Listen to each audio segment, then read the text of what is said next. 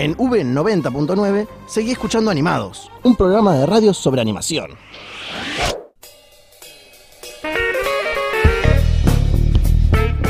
Continuamos con Animados, un programa especial sobre la animación y especial verano. Ya hablamos de todo lo que se viene para este gran 2019, que nos recuerda al mencionar la palabra verano.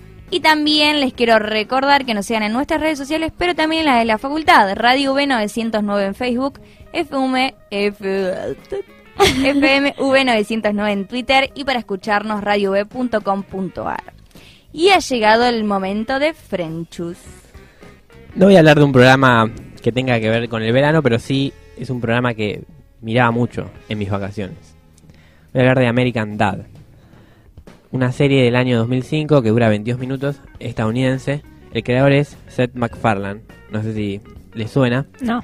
Es el creador de Padre de Familia, el que hace el doblaje Ahí de va, Ted, el osito. Ah, mira. Sí, sí, ahora ya me quedó claro todo. La serie es una visión irónica de la familia tipo estadounidense, aunque llevado al extremo. Por, las, por el personaje principal, ¿no? Eh, que se llama Stan Smith, que es un agente de la CIA.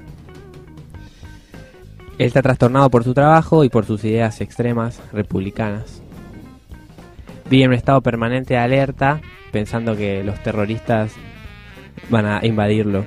Siempre traes cosas así, Franco. ¿Cómo no reír? A él le, para mí a él le gustan esas series. y Claro. Viene a recomendar lo que le gusta a él. Él quiso ser militar o agente del FBI, algo de eso. Sí, yo, ¿Yo? creo No, que sí. Para nada. Estoy muy alejado de eso. Pero bueno, él vive con su esposa, que tiene su- sus mismos pensamientos, pero es un poco más tolerante, ¿no? Y de vez en cuando siente que su vida es aburrida, pero con un marido agente de la que tiene esos pensamientos, cualquier día puede pasar algo. Vive con sus dos hijos, Steve y Harley. Steve es un chico inseguro, inconformista, que vive debatiéndose entre la ingenuidad de ser un niño y las drásticas decisiones de un adolescente.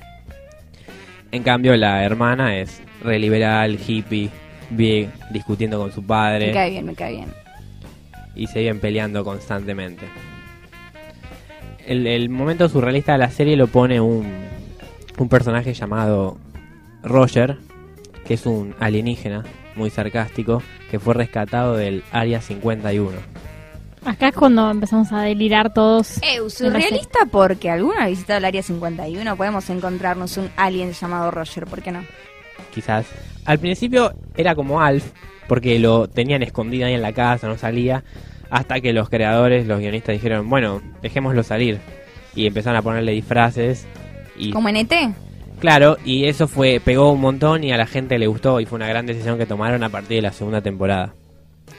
Y el otro personaje, también surrealista, es Klaus, un pez que habla alemán. Ah, Es- bueno, ahí ya creo que... Ahí ya, ya deliramos, sí. Es el fruto de un experimento fallido de la CIA y está locamente enamorado de Francine, la esposa de Stan. Un pez enamorado de una... Bien, ¿no? Que habla Como alemán. Triángulo. Rompiendo... Es una serie bastante divertida, con un, un tipo de, de humor, eso es así como todo lo, lo recomendado en esta columna, generalmente. Está en la línea de padre de familia, pero es como muy diferente. No usa tanto los flashbacks y se mete mucho más con la política y la actualidad de- del país. Lo curioso es que hubo varios crossovers entre las dos series, tanto padre de familia como... ¿Nos American podrías explicar qué es crossovers? Sí, es la, la interrelación de personajes o de historias que son de diferentes lugares. Cambio y fuera. Llevan 15 temporadas y más de 247 episodios. Un montón. Ah, se coparon.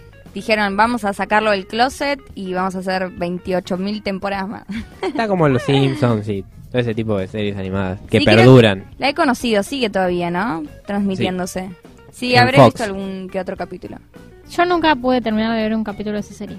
Eh, No sé si es el aburrimiento que me distraje, pero es como nunca pude Son verlo diferentes. completo. Yo personalmente, Camila Payero hace un comentario de que yo siento que son todos plagios de los Simpsons. Quisieron copar el éxito de esta gran serie y para mí no le, no le salió a nadie, perdón. Es que son todos plagios de los Simpsons, de alguna manera. Como que los Simpsons fue la primera familia animada para adultos o no, no para chicos.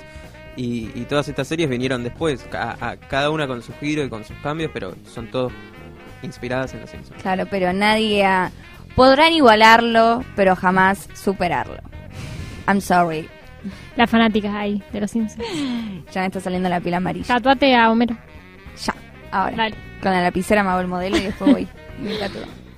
Bueno, Fran, vos nos decías que esta serie la veías en tus veranos. Exactamente. Es una buena serie para ver. No sé si vas a poner la tele todos los días para verla, pero si querés distenderte y pasar un buen rato, es, es un buen momento. Y ver cosas tipo marcianos y peces que hablen en alemán, cosas muy comunes. Es Muy divertido el personaje, el marciano, así que vale la pena verlo por ese personaje.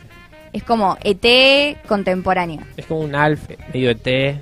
Una mezcla. Sí. Alfete, Ah, podemos sí. decirle, ¿no? bueno, hemos terminado con la columna de Fran. Seguimos con muchísimas cosas geniales, así que no se despeguen de sus auriculares. Y ahora vamos a escuchar otra canción.